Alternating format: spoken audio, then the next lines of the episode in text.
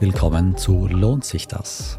Der Standard-Podcast über Geld. Ich bin Michael Windisch. Und ich bin Alexander Amon.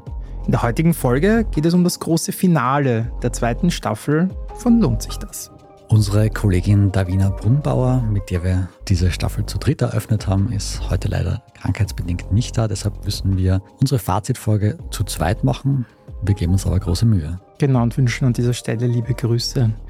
Wir versuchen möglichst charmant und kompetent mit diesem Ausfall durch die Sendung zu führen. Und ich würde sagen, Michael, um was geht's denn? Was haben wir im Programm heute? Wir werden heute unser Testportfolio besprechen. Wir haben ja am Anfang der Staffel jeweils 10.000 Euro virtuell in Aktien, ETFs oder andere Anlageformen investiert und werden schauen, wie viel Gewinn oder Verlust wir da gemacht haben. Genau, mehr oder weniger erfolgreich. Ja. ja. Und wir werden auch klären, was wir aus dieser Folge für uns persönlich mitgenommen haben. Und wir haben zum Schluss auch noch eine Frage an euch. Genau. Ich würde sagen, wir werden keine Zeit verlieren. Aber der Hinweis, wie immer, den geben wir noch. Wenn euch der Podcast gefällt, bitte auf Spotify, Apple Podcasts oder wo auch immer den Podcast hören, abonnieren. Und wir freuen uns natürlich über eine sehr gute Bewertung, aber natürlich nur, wenn euch der Podcast gefällt. Alexander, wir haben das jetzt schon so groß angekündigt. Wie schaut's aus? Wie ist dein Investment eingeschlagen? Also es werden natürlich noch alle wissen, was ich im April erzählt habe, wo ich investiere, aber für die, die es vielleicht vergessen haben, ich habe tatsächlich Einzelaktien gekauft, also was man eigentlich so als Hobby-Trader nicht machen sollte, um ruhig schlafen zu können. Ich habe Adidas-Aktien gekauft, weil ich ein großer Fan der Marke bin. Apple gilt ähnliches. ASML Holding habe ich genommen, weil ich damals einen Artikel darüber geschrieben habe und das einfach eine Top-Firma ist im Bereich IT in Europa mit einer Monopolstellung. Ich habe mir gedacht, das ist ein Selbstläufer. Und natürlich Microsoft, weil das geht immer. Es kommt Cloud, es kommt KI, Microsoft ist überall dabei. Hau ich rein. Genau, und das habe ich einigermaßen fair verteilt. Also Adidas irgendwie 2200, Apple 3000, ASML 1800 und Microsoft 3500.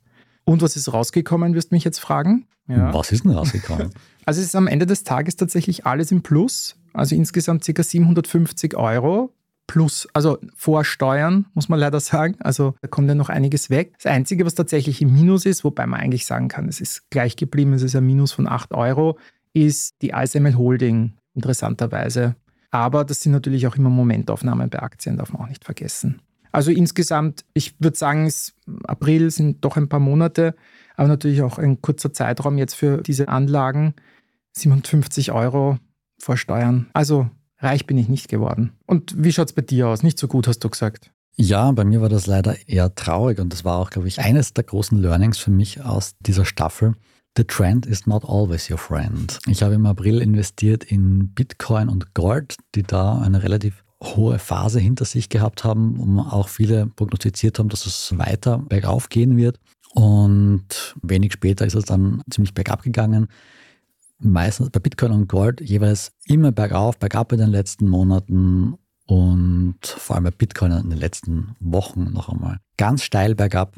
Am Ende stehe ich bei Gold mit minus 130 Euro da. Bitcoin hat mir Verluste von 463 Euro gebracht und mein Wasser-ETF, den ich noch als drittes Asset gehabt habe, hat auch nichts mehr gebracht, sondern ist bei minus 24 Euro gestanden. Also insgesamt habe ich 617 Euro von meinen 10.000 Euro verloren. Mhm. Und ja, das zeigt auch, wie wichtig es ist, zu diversifizieren. Also ich mhm. habe natürlich zu Beginn dieser sechs Monate gedacht, okay, jetzt machen wir einfach mal, mal Risiko und schauen, wie das funktioniert, einfach auf drei Assets zu setzen und es kann eben massiv nach hinten losgehen, wie man bei mir sieht. Bei dir hat es besser funktioniert. Ja, das kann man schwer prognostizieren. Das hätte genau so gut umgekehrt sein sollen. Ja, ich wollte gerade sagen, das sind ja auch Testportfolios, also das sind ja auch keine realen. Das heißt, wir haben da halt auch einmal ein bisschen aus dem Bauch herausgeschossen. Wir haben auf einmal 10.000 Euro, was wird man spontan machen? Ich muss ehrlich zugeben, ich habe damals keine große Marktanalyse gemacht. Nicht bei Apple jetzt groß geschaut, sind die gerade irgendwie wieder gestiegen oder so weil so im Long-Term gefühlt die immer gestiegen sind. Also das wäre natürlich auch eine Aufgabe. Also wenn ich jetzt wirklich 10.000 Euro in die Hand nehmen würde, würde ich es wahrscheinlich anders machen. Und jetzt auch die letzten Wochen ist auch wieder abgestiegen. Also ganz viele Sachen, auch ETFs zum Teil. Also darum, es sind immer Momentaufnahmen. Ich glaube, wir haben jetzt ein paar Monate verbracht mit dem und da haben uns auch einige Hörer schon darauf hingewiesen, das ist natürlich ein sehr kurzer Zeitraum, um, um das zu machen. Gerade ETFs, sagt man auch, muss man länger lassen. Was mich zu der Wiener bringt, hast du ein bisschen einen Überblick, was, was ja, mit genau, ihren ETFs genau, gelaufen wollte ist? Ich noch, wollte ich noch ansprechen. Wiener hat ja könnte sagen, relativ langweilig, in einen MSCI World ETF investiert. Damit hätte man tatsächlich innerhalb dieser sechs Monate einen Gewinn von ca. 400 oder 450 Euro gemacht. Also, aber hat sie die ganzen 10.000 draufgelegt? Nein. Ich glaube, sie hätte noch einen zweiten ETF, aber wenn man jetzt nur auf den MSCI mhm. World schaut, um zu schauen, was hat der Markt in diesem Zeitraum hingelegt, es ist doch relativ bergauf gegangen. Und wie du sagst, es ist eine Momentaufnahme. Gerade wenn ich jetzt auf meinen Bitcoin schaue, es kann sein, dass der in einer Woche oder in zwei Wochen sich das Blatt komplett dreht. Glaube ich nicht. okay, du weißt mehr als ich. Nein, glaube ich nicht. Aber beim Bitcoin weiß ich gerade, ist einfach viel schiefgegangen, glaube ich, aus dem Kryptomarkt. Ich weiß gar nicht, ob der Bitcoin da so viel dafür kann, aber der Kryptomarkt hat jetzt einfach seit dem Kryptowinter einige Hagelschläge erlebt. Ja, die Bitcoin-Maxis würden natürlich sagen, Bitcoin ist nicht Krypto, aber ich glaube, das ist ein anderes Thema. Das ist ein anderes Thema, was wir gerne nochmal aufgreifen können. Vielleicht in der dritten Staffel. Genau, aber das glaube ich, und da können wir vielleicht einmal ein Learning noch einmal vorwegnehmen, was auf jeden Fall gesehen hat. Und das hört man auch an sämtlichen Stellen, diversifizieren und quasi sich breit aufstellen, gerade als Hobbyanleger, der jetzt nicht jeden Tag in sein Portfolio schaut oder viel Zeit mit Recherche verbringen möchte, ist wahrscheinlich das Einfachste. Ja, und da ist so etwas wie ein MSCI World sicher nicht schlecht, weil man nicht maximal, aber doch sehr, sehr breit diversifiziert. Genau, und in einer Folge Dieter Wiener, glaube ich, ist eh genau auf ETFs und welche ETFs es auch gibt. Du hast ja auch den Wasser-ETF zum Beispiel. Genau. Und ich glaube, sie hat dann noch den Emerging Markets irgendwie so als Aufgabe gegeben, um quasi wirklich die ganze Welt abzubilden. Mhm. mhm. Also ja, so gesehen, du sagst langweilig, man kann konservativ sagen, aber auch nicht dumm. Es geht ja immerhin auch etwas. Ja, und man schlaft ruhiger vielleicht, als wenn man lauter Einzelaktien hat. Das auf jeden Fall. Aber Alex, jetzt erzähl mal, was hast du sonst noch aus der Staffel mitgenommen? Also einiges muss ich sagen. Wir sind ja die zwei Newcomer gewesen jetzt in der Staffel. Und ich fand es super interessant. Also wir haben jetzt, glaube ich, jeder von uns so sechs eigene Folgen gemacht und dann ein paar gemeinsam. Ich fand sehr emotional unsere Baby-Folge zum Beispiel, wo ich ja als Experte herhalten durfte. Das hat auch sehr viele Leute interessiert, was ein Baby kostet. Darf man nicht unterschätzen. Auch wie man für ein Baby oder ein Kind anlegen kann. Das hat mir viel Spaß gemacht. Und was einfach von den ganzen Expertinnen und Experten gekommen ist, sei es im Vorgespräch oder dann auch in der Sendung, was mich überrascht hat, war einfach, dass jeder sagt, wir müssten mehr in Finanzbildung investieren. Also dass ganz viele Leute wenig Ahnung haben, wie man mit Finanzen umgeht. Ich hatte die eine Folge mit Privatinsolvenzen, dass das immer mehr Junge trifft was fatal ist und warum halt in der Schule einfach mehr gemacht werden muss, dass die Leute ein bisschen ein Gespür für Geld kriegen.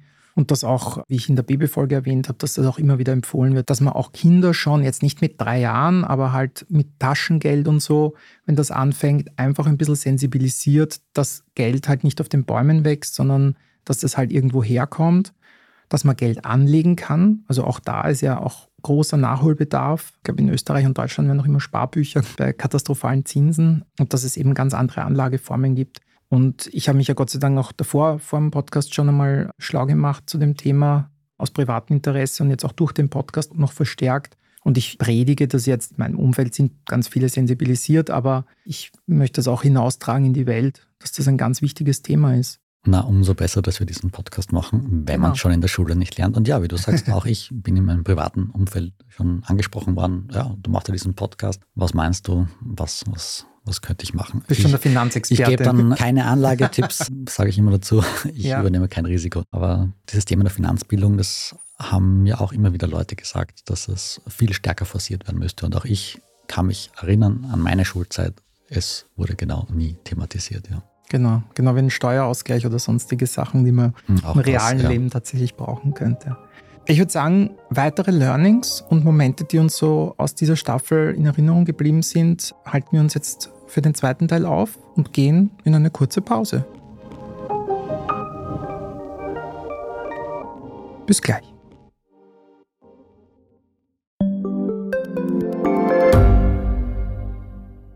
Gibt es außerirdisches Leben? Haben Tiere ein Bewusstsein? Können wir durch die Zeit reisen? Es gibt so viele große Fragen, die uns Menschen seit Jahrtausenden beschäftigen. Aber erst jetzt kann die Wissenschaft Antworten darauf liefern. Oder neue Rätsel entdecken. Ich bin Tanja Traxler. Und ich bin David Rennert. Im Standard-Podcast Rätsel der Wissenschaft gehen wir großen Fragen der Menschheit auf die Spur. Wir fragen Wissenschaftlerinnen, was in schwarzen Löchern passiert wo die Aliens bleiben und die Fusionskraftwerke und wo die Mathematik an ihre Grenzen stößt. Rätsel der Wissenschaft. Jeden Mittwoch eine neue Folge. Überall, wo es Podcasts gibt.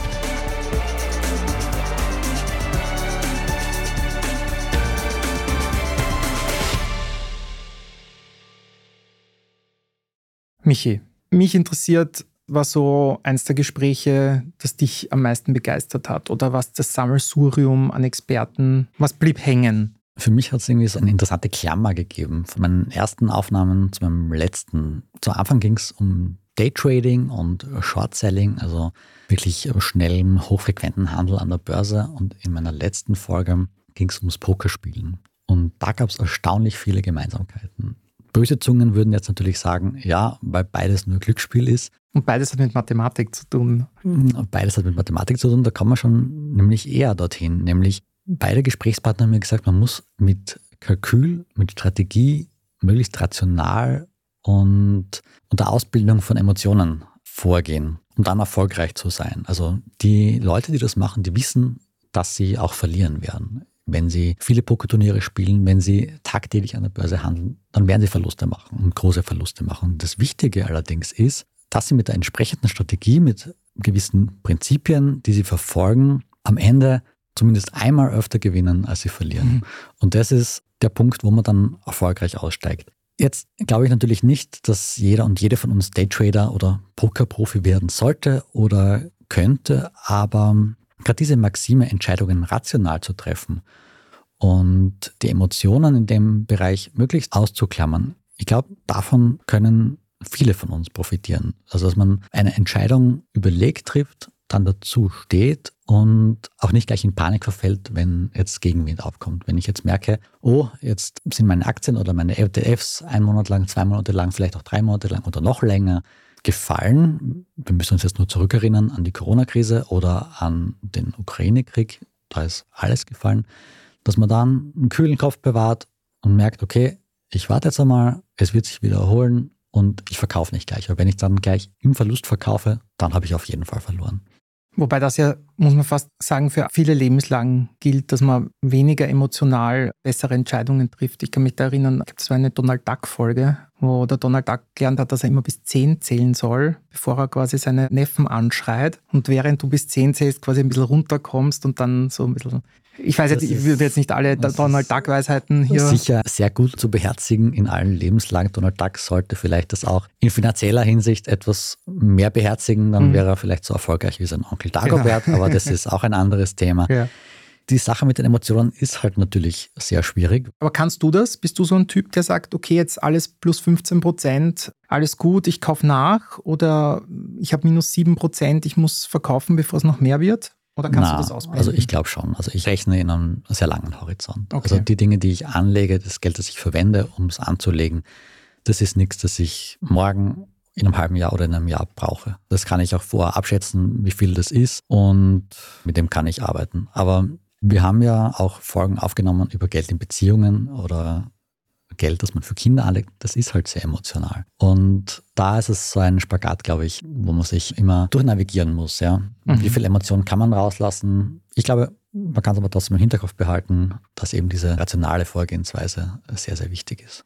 Und ich glaube, dieser Anlagehorizont, was du auch gesagt hast, ist ganz wichtig, sich den immer wieder vor Augen zu halten, dass wenn man jetzt in einen ETF, einen breit gestreuten investiert, dass der nicht morgen um 14 Prozent steigt, muss einem halt klar sein. Und ich glaube, wenn man sich dessen bewusst ist, dann macht es auch mehr Spaß grundsätzlich. Ja, und das ist sicherlich auch die große Gefahr. Auch das haben wir, glaube ich, in dieser Staffel mehrfach angesprochen. Wenn man sich zu schnell zu viel erwartet, dann trifft man meistens schlechte Entscheidungen oder läuft Finanzgurus in die Arme, die einem das Versprechen geben, dass es schnell geht, dass es einfach geht und am Ende bleibt vielleicht nichts übrig. Ich wollte gerade darauf zu sprechen kommen, auch deine ersten Folgen angesprochen hast. Und ich kann mich erinnern, die erste gemeinsame, die wirklich die erste gemeinsame mhm. war über Finanzgurus. Und ich glaube, das war auch ein guter Mix in dieser Staffel, dass wir einfach auch so Warnhinweise ausgesprochen haben. Also zum Beispiel die Finanzgurus, dann später über das Pyramidenspiel haben wir gesprochen. Also das sind alles Sachen, die halt da draußen sehr, sehr aktiv kommuniziert werden, dann auch wieder verschwinden, weil so halb illegal manche Sachen sind. Und darauf hinzuweisen und da vielleicht dem einen oder anderen eine finanzielle Notlage zu ersparen, ist sicher auch toll. Ja, und wir hoffen natürlich, dass ihr das auch so wahrgenommen habt und dass ihr vieles mitgenommen habt aus dieser Staffel. Ein Learning wollte ich noch sagen. Also mir hat es Spaß gemacht in der Hunde. Hätte ich mir nicht gedacht, dass wir da als Newcomer so schnell integriert werden. Also danke an dieser Stelle an Davina und Christoph quasi hinter dem Schaltpult, dass wir da so gut aufgenommen wurden. Ansonsten Feedback kam, hast du gesagt, also auch im privaten Umfeld, aber auch beruflich kann man anfragen. Und das fand ich cool. Ja, Alex, das waren sehr schöne Worte, denen ich mich anschließen kann. Hat mir auch wahnsinnig Spaß gemacht. Wenn ihr Feedback habt, schreibt uns natürlich immer gerne an podcast.derstandard.at und ich habe schon angekündigt, wir haben noch eine Bitte an euch und einen kleinen Auftrag. Und zwar, was interessiert euch? Was haben wir in dieser Staffel oder auch in der ersten Staffel noch nicht thematisiert? Was müssten wir noch vertiefen?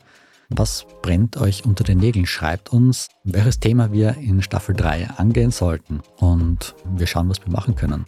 Aber Alex, ich glaube, du hast schon ein bisschen einen Ausblick, was wir in der dritten Staffel angehen. Genau, ich wollte noch nicht zu viel verraten, aber wir haben wahrscheinlich in einer der ersten Folge oder zumindest in der ersten Folge von mir eine Finanzprominenz, möchte ich es jetzt mal nennen, ohne mich da zu sehr aus dem Fenster zu lehnen.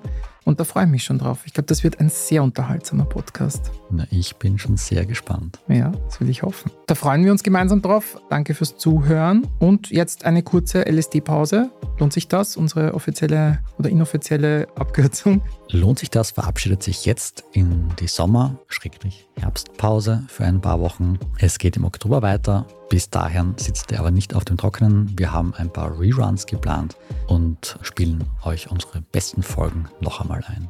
Mir bleibt nur zu sagen, danke euch fürs Zuhören, die ganze Staffel hindurch und auch heute. Und Alex, dir danke für die interessanten Gespräche. Christoph, danke für die technische Begleitung und wir hören uns im Oktober wieder. Wir freuen uns. Alles Gute. Bis dann. Ciao.